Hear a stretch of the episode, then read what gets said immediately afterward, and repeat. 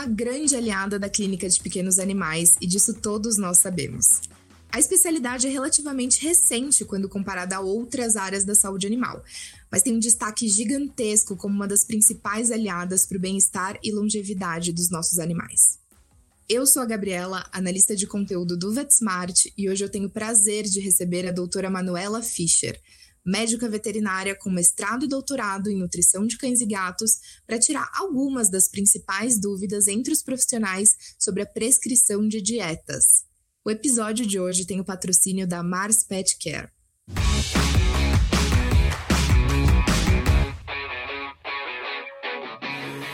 O termo alimentação natural é extremamente genérico quando se trata de dietas para cães e gatos. Existe uma terminologia correta para esse tipo de prescrição? Oi, Gabi, tudo bem? Eu gostaria de agradecer ao convite para participar desse podcast, é sempre um prazer. E agradecer a Mars e ao VetSmart, então, pra, por essa conversa.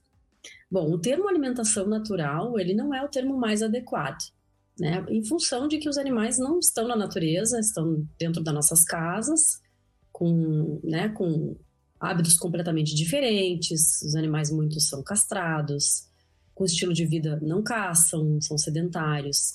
Então, a alimentação que eles estão fazendo consumo nas, é, que a gente chama de caseira ou natural, é, não é o que o animal come na natureza. O correto seria a gente utilizar a alimentação é, não convencional, né? Alguma algumas, alguns autores, especialmente nos Estados Unidos, eles chamam de unconventional diets. São as dietas não convencionais, né? Levando, sim, assim, partindo-se do princípio que dieta convencional é ração.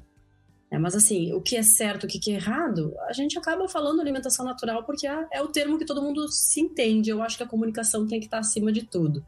É, embora eu não, não concorde com esse termo, Gabi, alimentação natural, eu acabo utilizando porque é a forma que as pessoas têm de se entender. Eu não vou ficar brigando com terminologias. Manu, e nós pudemos observar um boom da alimentação natural é, para pets no Brasil. Por que, que esse tipo de alimentação vem ganhando notoriedade por aqui? Eu acredito que isso se deva em função de um excesso de humanização. As pessoas elas querem dividir o seu prato com os pets, né? Elas não gostam de ver o milho no rótulo da ração, elas, elas querem dar o arroz branco que elas consomem.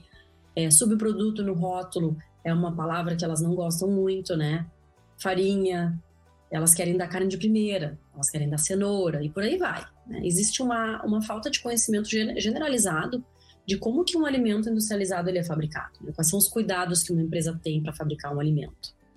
E além disso, os rótulos são muito difíceis de compreender né? e assustam os consumidores com nomes desconhecidos. Então, a, a, as, as pessoas elas passaram a, a olhar os rótulos dos seus alimentos humanos. Então, existe uma pressão para melhorar o rótulo, né, dos, dos alimentos de consumo humano. Por exemplo, o glúten, em que as pessoas querem que esteja escrito celíacos, né? Contém glúten, para que ele não compre. As pessoas que são alérgicas a, a, castanhas, tem que estar escrito, contém castanha, contém tal coisa. E com essa, com essa, essa mudança né? E com essa, esse interesse nos rótulos de alimentos humanos, começou a aumentar ou começou a crescer né, o, o interesse o que, que o animal come. Né? As pessoas começam a olhar o que, que elas estão comendo nos seus rótulos, elas começaram a olhar o que, que os seus animais estão comendo. E aí elas olham terminologias, nomes estranhos, que elas não sabem aquele ingrediente, o que, que, que tipo de nutriente aquele ingrediente está fornecendo.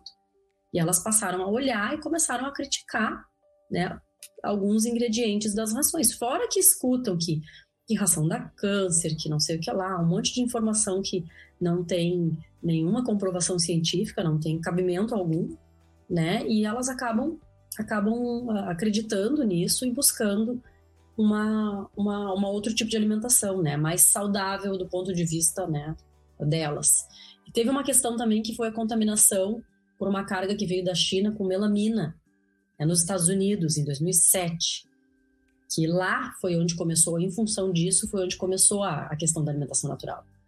E sabe como é que é o brasileiro, né? Adora seguir o, o modelo americano. Então, os americanos começaram a fazer alimentação dita natural, e aí o brasileiro começou a, a ir na onda e achar interessante, e aí isso veio para cá também. E aí, mano, a gente acaba por cair em um seríssimo problema Os tutores, eles acabam buscando receitas em site, por exemplo, e difundem conhecimentos que são imprecisos, de fontes muitas vezes duvidosas, e isso compromete a saúde dos animais, principalmente por conta do incorreto balanceamento das receitas.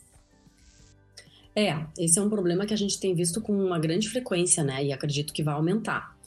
Uh, saiu um, um, um, artigo há um tempo do, dos pesquisadores da USP em que eles encontraram 106 dietas, é, receitas de dietas na internet aqui no Brasil, né? Então, assim, eu nem imaginava que pudessem existir tantas, 106. É, isso é um perigo, porque os, os, animais acabam, os animais, é a saúde dos animais que entra em risco, né? Então, não é, muitas pessoas falam, ah, mas tu é contra a alimentação natural. Claro que não. Eu trabalho com alimentação natural. Eu sou consultora de empresas que trabalham com alimentação natural. Eu sou contra uma alimentação natural irresponsável, que é o que a gente tem visto, né? Receitas na internet. É assim como não tem tratamento de doenças com medicamentos na internet, não pode ter receita, porque não existe uma, uma dieta única para todos os animais. Eu não vou prescrever alimentação natural para todos os meus pacientes e nem ração para todos os meus pacientes. Eu vou ter que avaliar caso a caso para daí eu saber qual é a dieta melhor para o indivíduo. É, eu preciso avaliar as necessidades do animal primeiramente. Vou, assim, vou te confessar que na maioria das vezes a ração não pode ser indicada. Não é todo tutor que tem perfil para alimentação natural, mas não é mesmo. É, mas em alguns casos a alimentação natural é a melhor opção e eu preciso insistir com esse tutor. É, por exemplo, nos diagnósticos de hipersensibilidade alimentar, urolitíase recorrente, às vezes o animal já usa, faz uso de uma ração específica para urolitíase, né? a gente não vê o resultado. Paciente doente que recusam as rações, que tem um apetite caprichoso. Né? Animal que é extremamente guloso, que o tutor eh, percebe que eles sentem fome para perder peso, então eles querem um, um volume maior de alimento que encha o comedouro, né, que o animal fique mais saciado. Isso tranquiliza o tutor, que morre de pena se achar que o animal sente fome. Então ele vê aquele monte de comida, ele fica mais tranquilo. Então, em uma série de casos, o alimento natural ele vai ser mais vantajoso.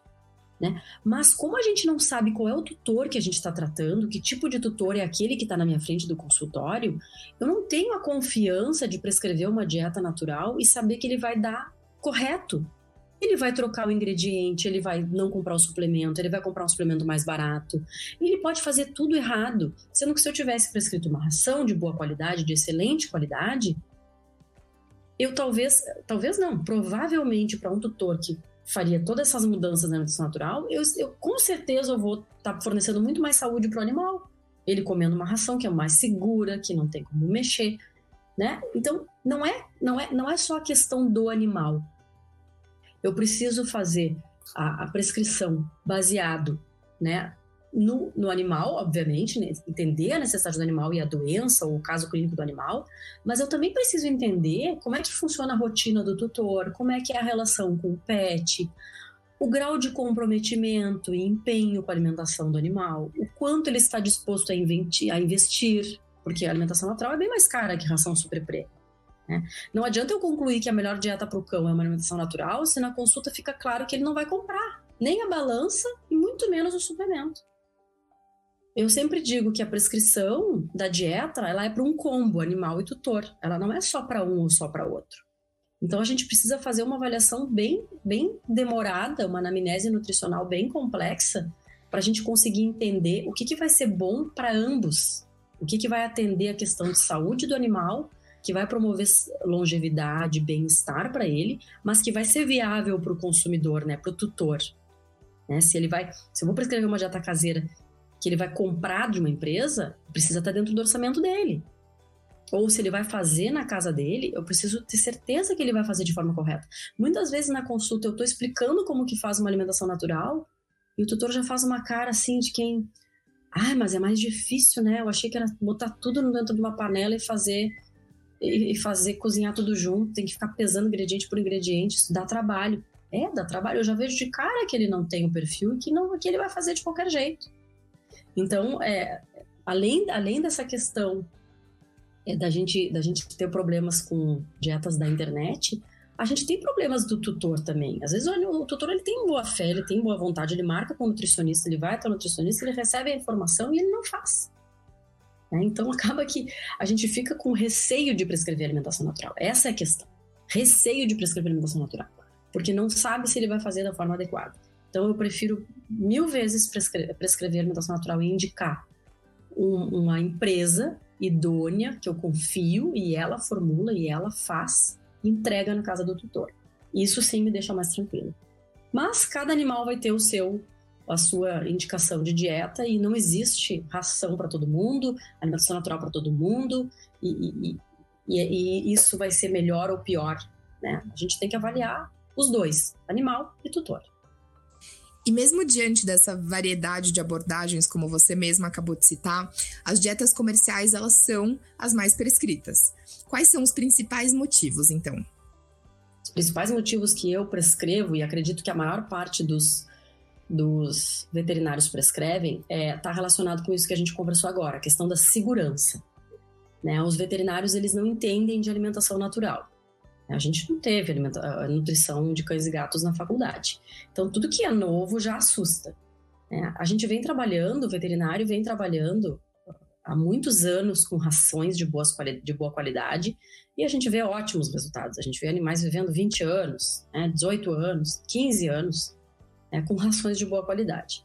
Então, a gente se sente seguro usando uma ração de uma empresa idônea, né, de uma marca que a gente já usa e confia, que tem a questão de qualidade de matéria-prima, que tem questão de bom processamento, que tem uma formulação adequada para né, aquela situação do animal, que é palatável, né, que eu até, até eu, eu tenho um ponto que eu considero importante, que é a questão da sustentabilidade do alimento, do alimento industrializado, porque a partir de ingredientes que não são bem-vindos na alimentação humana, né, aqueles é, aquela parte subprodutos que sobram dos abatedouros são feitos uh, alimentos excelentes para cães e gatos. E existe um preconceito muito grande com subproduto, sendo que o animal ele não tem uma necessidade de, por ingredientes, ele tem uma necessidade por nutrientes. Então, se o, se o aminoácido está vindo do pulmão, do subproduto, né? Ou se ele está vindo do filé mignon, não faz diferença. O aminoácido está ali, é o que o animal precisa, é o aminoácido, é o ácido graxo, é a vitamina, é o mineral. Então existe um preconceito muito grande com relação a isso. Mas eu acredito que muitos dos veterinários prescrevem a ração, a ração, é, Gabi, por conta da confiança, por conta da segurança que sentem no produto e porque utilizam há muito tempo e têm boa experiência. Porque se o veterinário utilizasse a ração há muito tempo ações de, boas, de boa qualidade, que é o que são prescritas geralmente nas clínicas, né? E eles não vissem um, um retorno, com certeza eles passariam a, a migrar. Né? A gente tem visto isso em.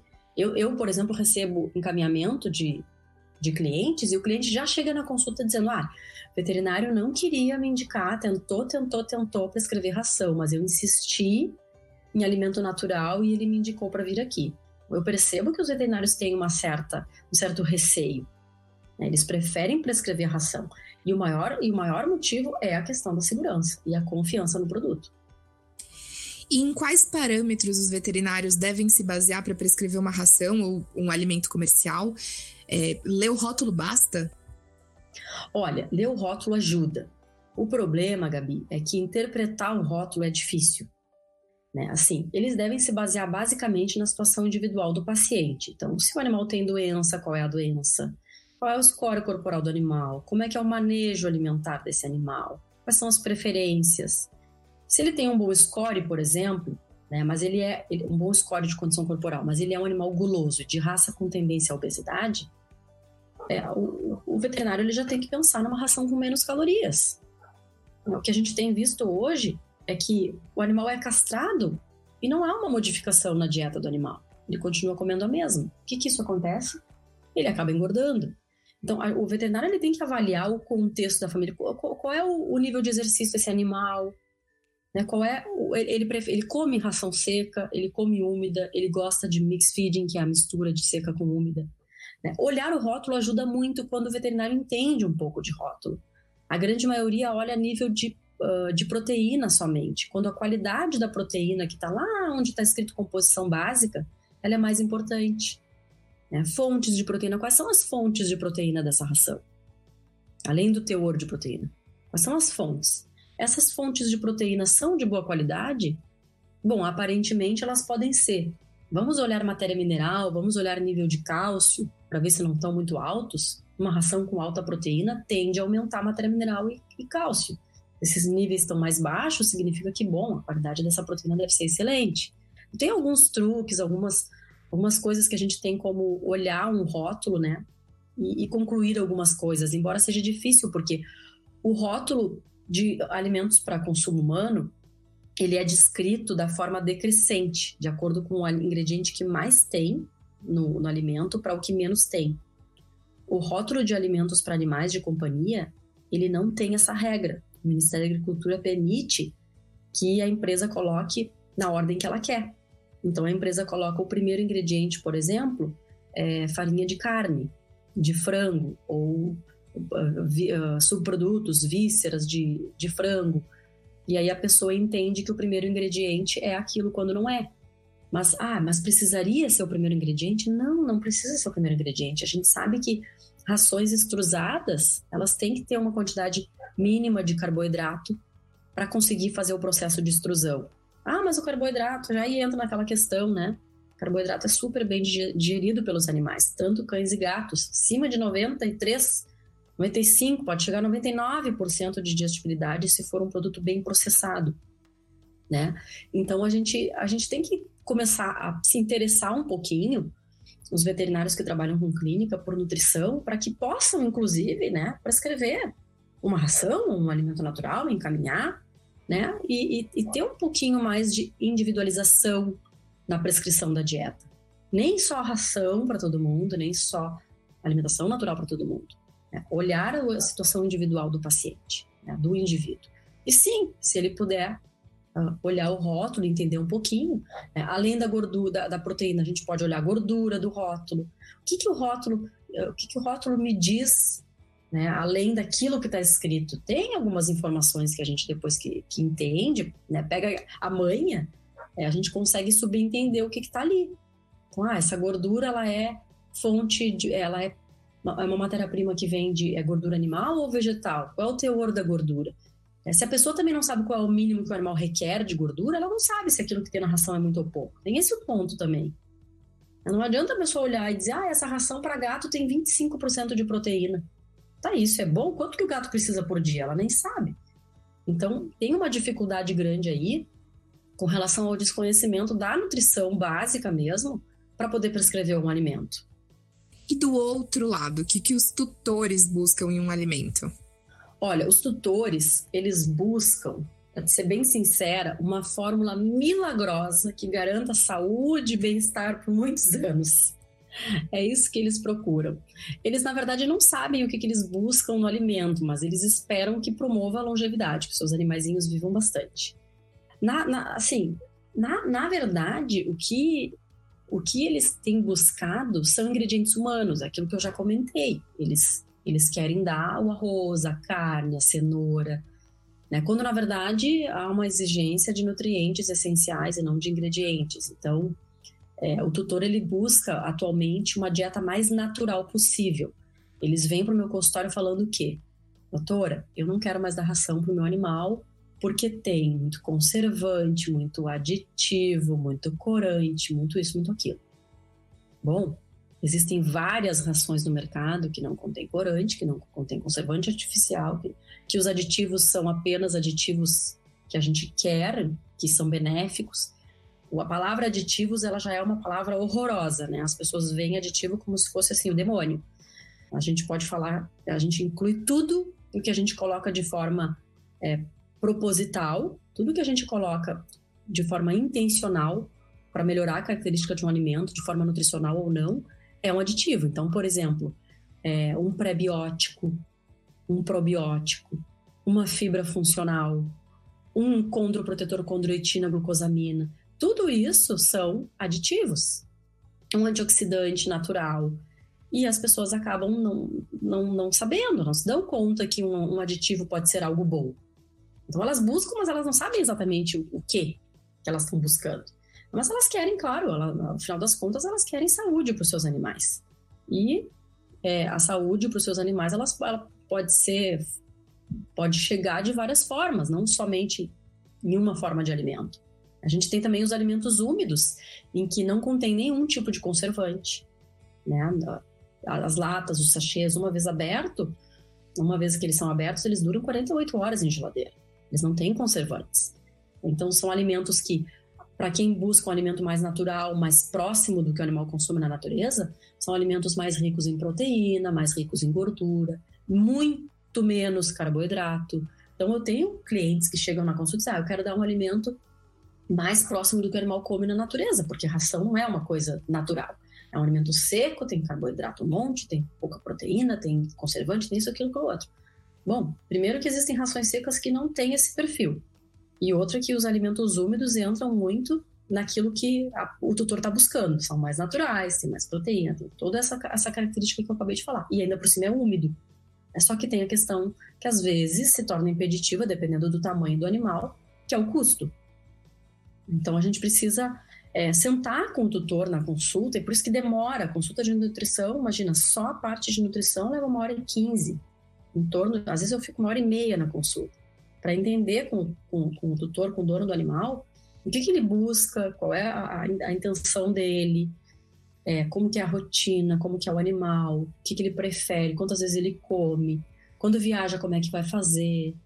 Tem todo, tudo isso para a gente definir com o tutor antes de, de, de, de, prescrever um alimento e de atender a necessidade do tutor e explicar para ele. Porque às vezes ele busca um alimento natural, mas se eu falar para ele que o alimento úmido, o sachê e uma lata, tem as características semelhantes, muitas vezes já aconteceu dele sair dali, especialmente com cães pequenininhos, é, eu vou dar só alimento, alimento úmido.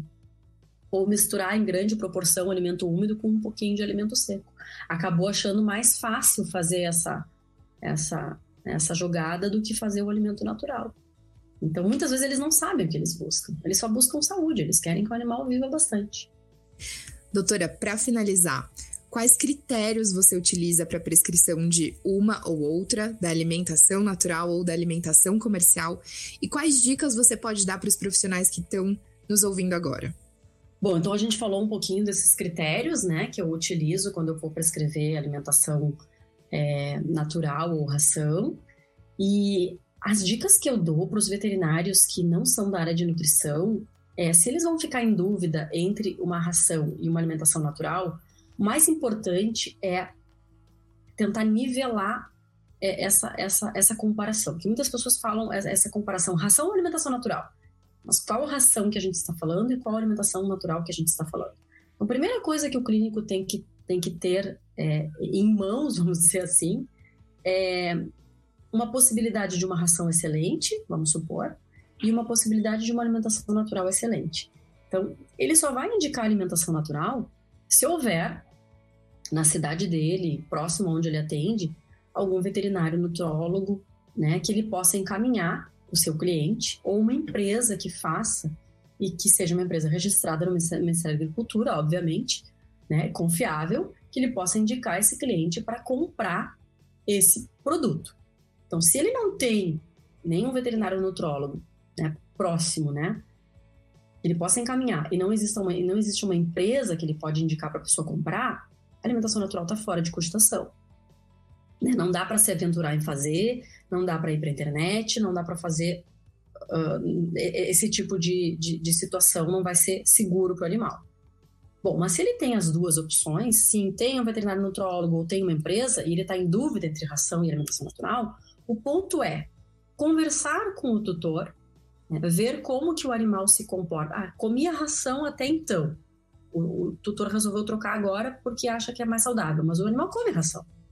Ou então tentar entender com ele qual é a importância do animal passar para alimentação natural, explicar que às vezes o animal natural, o, o, o animal que consome alimento natural durante muitos anos é, em algum momento que ele ficar lá velhinho, inapetente, a gente não vai ter muitas opções de alimento para oferecer. Diferente daquele animal que comeu ração a vida inteira e que quando fica velhinho lá, é suficiente canal crônico, ou ofereça um alimento, um alimento natural, uma comidinha caseira, ele come, né? Chega a dar aquele alívio. Então, um animal que come alimento natural a vida inteira, lá no final da vida, vai ser uma dificuldade fazer a alimentação dele. Discutir com o tutor essa questão. É, ah, eu tenho, por exemplo, alguns animais filhotes que o tutor me procura para fazer alimentação natural. Ah, eu vou indicar, particularmente, eu prefiro indicar ração. De novo, uma questão de confiança, de segurança no alimento. Será que essa, essa dieta caseira está completa e balanceada? Será que ele vai fazer da forma adequada? Será que a empresa que ele está comprando é realmente séria e tem alguém que saiba formular por trás? Então, prefiro fazer alimentação industrializada. A gente tem visto graves problemas em filhotes comendo alimentação natural. Né? É bem preocupante. É, então, é, esses pontos o, o clínico ele tem que colocar na balança ah, é um animal que bebe pouca água. Bom, então talvez a alimentação natural seja melhor. Ou alimento úmido, né, ração, lata, sachê. Ah, é um animal que tem come muito pouco, vamos supor. É chato para comer. Bom, então eu preciso de um alimento extremamente calórico para atender a necessidade energética dele com pouco volume. Que dieta é ideal para ele? Dieta seca ração seca, de repente com um pouquinho de alimento úmido por cima para aumentar a palatabilidade, o animal vai comer melhor, não vai ser tão exigente, vai ganhar peso, vai ser um animal que vai ganhar peso. Então tem, tem várias questões que a gente tem que que a gente tem que uh, pesar, né? Qual é o nível de atividade desse animal?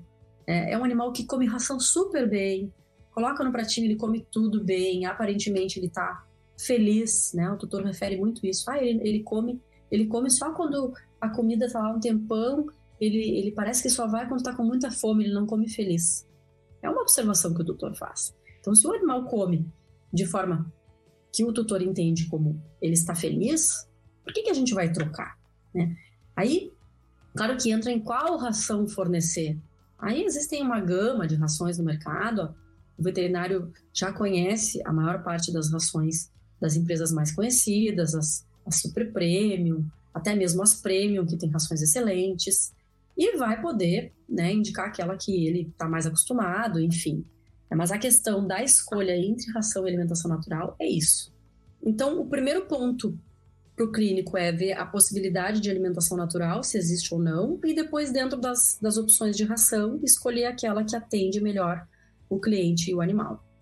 Tá? Então, muitas situações, o veterinário entende que a alimentação natural ela é o ideal, mas uh, no interior, às vezes numa cidade distante, em que não tem um veterinário nutricionista e nenhuma empresa que faça o alimento, ele acaba né, não, não indo atrás de alimentação natural, porque não, não é o, o, o nicho dele, né, não é a especialidade dele, acaba encontrando uma ração mais próxima que atende, né, de forma mais próxima aquilo que o, que o animal necessita. Às vezes parte para um alimento úmido, que é realmente o que mais se parece com alimento natural. Então, uh, fica essa dica para os veterinários clínicos, né? Para que eles possam, então, se informar um pouco uh, sobre a questão de, de, tanto de rações, de rótulos, né? É, eu vejo esse, esse crescimento bem, bem grande nessa, nessa área de nutrição, inclusive o pessoal assistindo bastante palestra, perguntando e participando. Mas ficam essas dicas, então, sobre rações, né?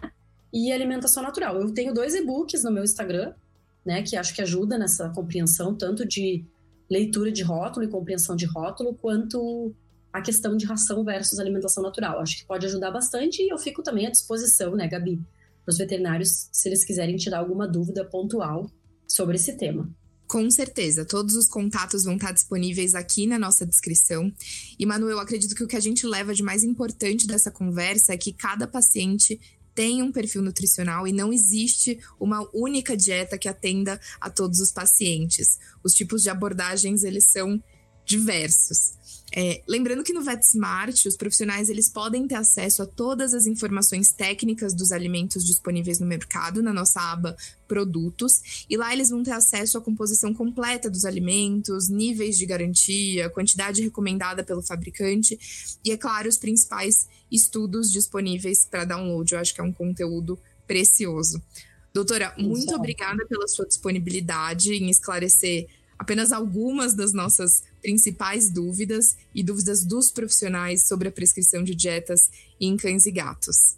Eu que agradeço, Gabi, ao VetSmart e a Mars, né, a empresa que sugeriu esse tema e me convidou para falar sobre esse assunto que eu gosto tanto, que é a nutrição de cães e gatos. Estou é, sempre disponível para conversar com vocês e trocar uma ideia.